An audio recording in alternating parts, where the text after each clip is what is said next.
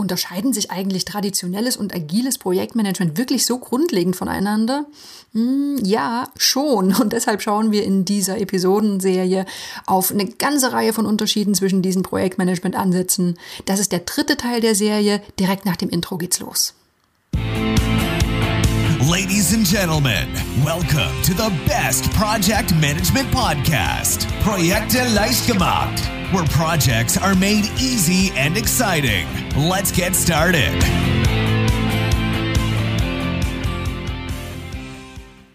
Hallo, hallo, hier ist Andrea vom Projekte leicht gemacht Podcast und das ist der Podcast für pragmatische Projektmanager und solche, die es werden wollen. Wir schauen auf Unterschiede zwischen agilen und traditionellem Projektmanagement. Und das ist Teil 3 dieser Episodenreihe. Und heute geht es um drei verschiedene Unterschiede. Und zwar vorgegebenes versus adaptives Vorgehen, vermeiden versus begrüßen Veränderungen und Annahmen versus validieren. Bevor ich einsteige, nochmal der typische Disclaimer. Agil und klassisch, das sind nicht zwei extreme Ausprägungen, bei denen es keine Mischformen gibt. Im Gegenteil, es gibt eine ganze Menge von Frameworks und Vorgehensmodellen. Es gibt hybride Ansätze. Und selbst wenn ein Projekt hundertprozentig der reinen Lehre von einer der beiden Ansätze folgt, wird es trotzdem immer wieder Elemente der anderen Ansätze geben. Um die Unterschiede zwischen klassisch und agil leichter erklären zu können, gehen wir in dieser Episodenreihe von den Extrembereichen aus, also ein rein agiles und ein rein traditionelles Projekt. Dass das nicht immer praxisrelevant ist, ist uns klar, aber so ist es ganz einfach anschaulicher. So, beginnen wir mit dem ersten Unterschied und das ist vorgegebenes versus adaptives Vorgehen. Ne, stell dir einen Hausbau vor, erst die Bodenplatte, dann die Außenwände, das Dach und schließlich der Innenausbau. Der Bau von so einem Haus, der folgt ganz klar vorgegebenen Schritten. Ist das bei agilen Projekten auch so? Naja, vergleichen wir mal. Erst das klassische Projektmanagement. Erst zu Beginn des Projekts wird ein Plan erstellt. Der wird später befolgt und in den Plan fließen zwei Arten von Informationen ein. Erstens Wissen, das bekannt und vorhersehbar ist und Annahmen über Unbekanntes, das vorausgesagt wird. Und dieser Plan, der ist die Vorgabe oder die Grundlage für die Durchführung des Projekts. Läuft das Projekt, wird der Fortschritt daran gemessen, inwieweit er dem Plan entspricht. Und basiert der Plan auf besonders vielen Annahmen über Unbekanntes, so ist die Gefahr natürlich groß, dass der Plan später über den Haufen geworfen werden muss. Nehmen wir mal ein Beispiel. In einem Online-Shop soll eine innovative Sprachsteuerung implementiert werden. Obwohl es verständlicherweise noch keine Erfahrung mit dieser Sprachsteuerung gibt und auch keine vergleichbaren Technologien existieren, werden nach besten, ja, Unwissen Annahmen getroffen, wie es vielleicht funktionieren könnte. Es wird darauf basierend, also basierend auf diesen Annahmen, ein Plan erstellt, wann und vor allem wie die Sprachsteuerungsfunktion umgesetzt werden soll. Es stellt sich aber später heraus, dass dieses Vorgehen gar nicht so funktioniert und es muss von vorn begonnen und alles neu geplant werden. Und das ist ein klares Negativbeispiel. Nehmen wir mal ein anderes Beispiel. Nachdem ein erfahrener Architekt in enger Absprache mit dem Bauherrn das Gebäude detailliert geplant hat, erstellt die mit der Ausführung des Bauvorhabens beauftragte Firma einen Plan zur Umsetzung. So, es sind viele Details bereits geklärt. Es können benötigte Materialien rechtzeitig bestellt werden und auch die Personalkapazitäten frühzeitig geplant werden. Dem Bauherrn, dem ist nun klar, dass spätere sehr große Änderungen teuer werden können. Daher sitzt schon der erste Spatenstich an der richtigen Stelle. So, und sofern jetzt keine größeren, unvorhersehbaren Störungen eintreten, wie zum Beispiel ein Unwetter oder einen Lieferantenausfall, dann wird das Bauvorhaben im geplanten Zeitrahmen und innerhalb des geplanten Budgets abgeschlossen werden. Und das ist ein klares Positivbeispiel. Schauen wir mal auf die reale Welt. Es kommt leider immer wieder vor, dass bewusst zu knapp und sehr optimistisch geplant wird. Zum Beispiel, um sich bei der Auftragsvergabe gegen den Konkurrenten durchsetzen zu können. Was in die Folge? Ja, das sind oft erhebliche Verzögerungen und Kostenüberschreitungen. Das ist aber ein anderes Thema und kein Problem des klassischen Ansatzes an sich. Was hast du hier gesehen? Dieses vorgegebene Vorgehen, das Planen und das Arbeiten basierend auf Wissen und Annahmen kann sehr gut funktionieren für bestimmte Projekte und für andere kann es aber auch nicht so gut funktionieren. Schauen wir mal zum agilen Projektmanagement. Hier wird ein ein erkundender Ansatz gewählt, so kann man es nennen. Das Motto ist eher, wir versuchen nicht Unsicheres vorauszusagen, sondern probieren es aus und handeln entsprechend der Ergebnisse. Auch hier habe ich wieder zwei Beispiele. Erstes Beispiel. Einem Projektteam ist zu Beginn unklar, ob und wie eine innovative Sprachsteuerung im Online-Shop möglich ist. Statt also jetzt einen Plan mit Annahmen zu erstellen, werden kleine Funktionen und Umsetzungsvarianten getestet und basierend auf diesem Wissen wird dann weiter vorgegangen. Ansätze, die nicht funktionieren, die werden frühzeitig erkannt und gestoppt bzw. angepasst.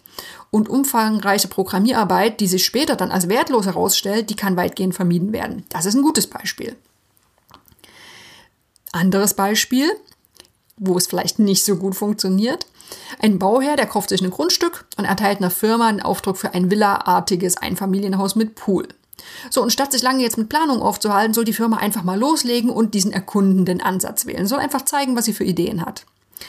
Während der, das Fundament oder die, die Vorbereitung für das Fundament getätigt werden, der Boden ausgehoben wird, da besichtigt der Bauherr die Baustelle und stellt fest, naja, den Pool, den hätte ich aber jetzt doch lieber an der Südseite und statt eines L-förmigen Grundrisses hat er lieber ein U. So, und Teile des riesigen Lochs müssen jetzt wieder aufgefüllt werden und an anderer Stelle wird zusätzlich ausgehoben. Und im weiteren Verlauf werden mehrfach Zwischenwände eingerissen, es werden Türen wieder zugemauert und neue Durchbrüche durch Betonelemente geschaffen. Badezimmer und Küche werden mehrfach verlegt, jedes Mal müssen Teile der Verrohrung komplett neu verlegt werden und nach vier Jahren Bauzeit, kurz vor dem Richtfest, hat der Bauherr ein Grundstück in noch besserer Lage gefunden. Okay, zugegeben, abgesehen von irgendwelchen Superreichen, würde aus gutem Grund niemand auf diese Weise ein Haus bauen. Das ist jetzt ein übertriebenes Negativbeispiel, wo dieser erkundende Ansatz nicht so gut funktioniert. Noch eine Anmerkung dazu. Selbstverständlich hat ein agiles Vorgehen auch beim Bau von Häusern seinen Platz. Allerdings vor allem in der Planungsphase mit dem Architekten. Ne? So ein Architekt, der erstellt erste Skizzen und grobe Vorschläge, da der Bauherr zu Beginn ja oft noch gar nicht weiß, was er genau will. Und diese ersten Ideen, die werden anschließend besprochen, die werden vielleicht auch wieder verworfen oder angepasst und schließlich bis zum endgültigen Plan weiterentwickelt. Der eigentliche Bau, der wird in den seltensten Fällen agil durchgeführt, wie du vielleicht an diesem wunderschönen Negativbeispiel gerade eben erkannt hast. Das war der erste Unterschied, das vorgegebene im Gegensatz zu adaptiven Vorgehen. Kommen wir zum nächsten Unterschied zwischen klassisch und agil und das ist das Vermeiden versus Begrüßen von Änderungen. Vielleicht Kennst du ja auch solche Projekte, die werden vor dem Kunden vorgestellt und plötzlich kommt der gefürchtete Moment, das habe ich mir aber anders vorgestellt. Ja, und das passiert leider gar nicht so selten. Was klar ist, also kaum Projekt kommt komplett ohne Änderung aus. es kann Fehler geben oder neue Erkenntnisse oder auch andere Anforderungen. In jeder Projektphase können solche Änderungswünsche auftreten. Werden diese sehr spät bekannt, dann kann es oft allerdings teuer werden. Schauen wir mal, wie im klassischen Projektmanagement mit Änderungen umgegangen wird. Und das sind so zwei grobe Ansätze. Äh, der erste Ansatz, die Änderungen werden stark reglementiert und kontrolliert. Ne? Für ein bewährter Ansatz für Projekte in Umgebungen mit sehr harten äußeren Vorgaben und Richtlinien. Da gibt es festgelegte Änderungs- und Dokumentationsprozesse und die stellen oft auch eine Hürde dar, äh, die allzu leichtfertige Änderungen verhindern sollen. Und dieser hohe Aufwand, der lässt sich dadurch rechtfertigen, dass so die Einhaltung der externen Vorgaben und Richtlinien sichergestellt wird und eine Nachverfolgung jederzeit möglich ist. Stell dir jetzt die Zulassung oder die Entwicklung von einem Pharmazie oder einem generell einem Produkt im Medizinbereich vor. Da werden alle Änderungen sehr stark reglementiert und kontrolliert. Der zweite Ansatz ist, Änderungen werden so weit wie möglich vermieden. Dieser Ansatz kann ziemlich schädlich sein, wenn zum Beispiel ein Produkt am Markt vorbei entwickelt wird. Werden Änderungen in solchen Fällen nicht akzeptiert, dann müssen die Produkte im Nachgang häufig stark überarbeitet oder sogar ja, verworfen werden. Deshalb gilt Folgendes. Auch wenn in klassischen Projekten Änderungen weniger willkommen sind, müssen notwendige Änderungen so früh wie möglich vollzogen werden, um zum Beispiel sehr, sehr hohe Folgekosten zu vermeiden. Denn wir haben auch eine schöne Skizze, kannst du in den in den Blogartikel nochmal nachlesen, den ich dir in den Shownotes verlinke. Die Kosten für eine Änderung steigen mit Fortschreiten des Projekts oft erheblich. So, Umgang mit Änderungen. Wie sieht's denn in agilen Projekten aus? Ja, da werden Änderungen begrüßt und als völlig normal angesehen. Ne, die Grundannahme ist hier, Unsicherheiten und Unklarheiten in Projekten, die können nicht durch Annahmen ausgeräumt werden. Stattdessen wird eher so ein empirischer Ansatz bevorzugt. Wissen und Erkenntnisse aus der aktuellen Arbeit fließen in zukünftigen Aufgaben ein. Und Genau nach diesem Vorgehen werden auch Anforderungen, Konzepte und Tests erst dann erstellt, wenn sie benötigt werden. Und so wird vermieden, dass im Fall von Änderungen große Projektbestandteile nochmal grundlegend überarbeitet werden müssen. Das war schon der Umgang mit Änderungen. Kommen wir zum dritten Unterschied für diese Episode und das ist das Annehmen versus Validieren. Was ist denn eine Annahme? Ja, eine Annahme ist eine Vorstellung oder Vermutung über etwas, das auf eine gewisse Art eintreten könnte aber deren Gültigkeit, die ist noch nicht nachgewiesen. Und im Projektmanagement wird ganz unterschiedlich mit Annahmen umgegangen. Fangen wir mal wieder mit dem klassischen Projektmanagement an. In traditionellen Projekten, da basieren viele Anforderungen und Pläne zum Zeitpunkt ihrer Erstellung auf Annahmen, ne? weil bestimmte Dinge einfach noch gar nicht bekannt sind. Und manche dieser Annahmen, die werden später eintreten, andere werden sich als falsch herausstellen und müssen später wieder verworfen werden. Wenn das passiert, dann müssen Anforderungen und Pläne auch wieder angepasst werden. Annahmen sind deshalb oft riskant, ne? weil bei Nicht-Eintreten umfangreiche Änderungen dann passieren müssen. Und im Extremfall kann es auch passieren, dass so ein Projekt mal abgebrochen werden muss, wenn sich herausstellt, dass eine sehr grundlegende Annahme einfach falsch ist und das Projekt so seinen, seinen Zweck nicht mehr erfüllen kann. Im klassischen Projektmanagement leiten sich daher aus Annahmen oft Risiken ab. Ne? Und die werden im Rahmen des Risikomanagements adressiert.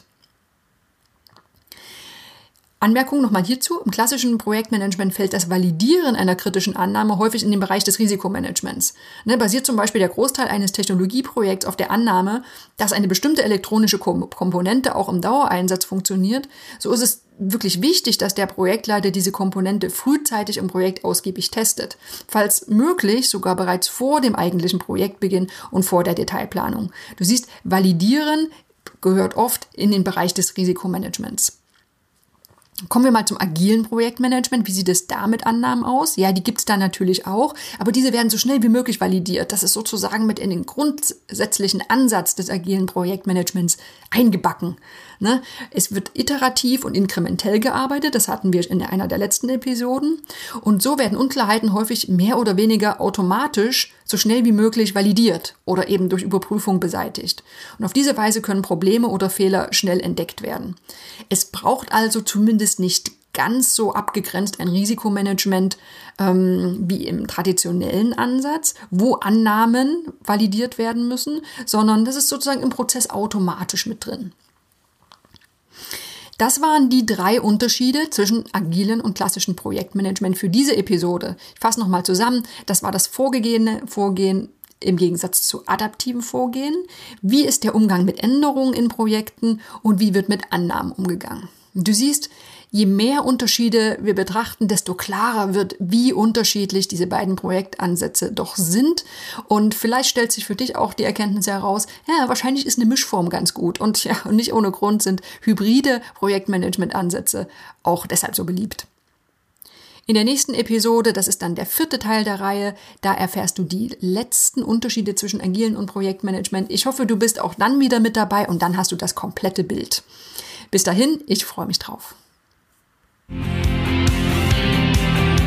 This podcast is presented by ITTP, Virtual Education for Professionals. Learn all about project management, online, flexible, and of course, 100% auf Deutsch.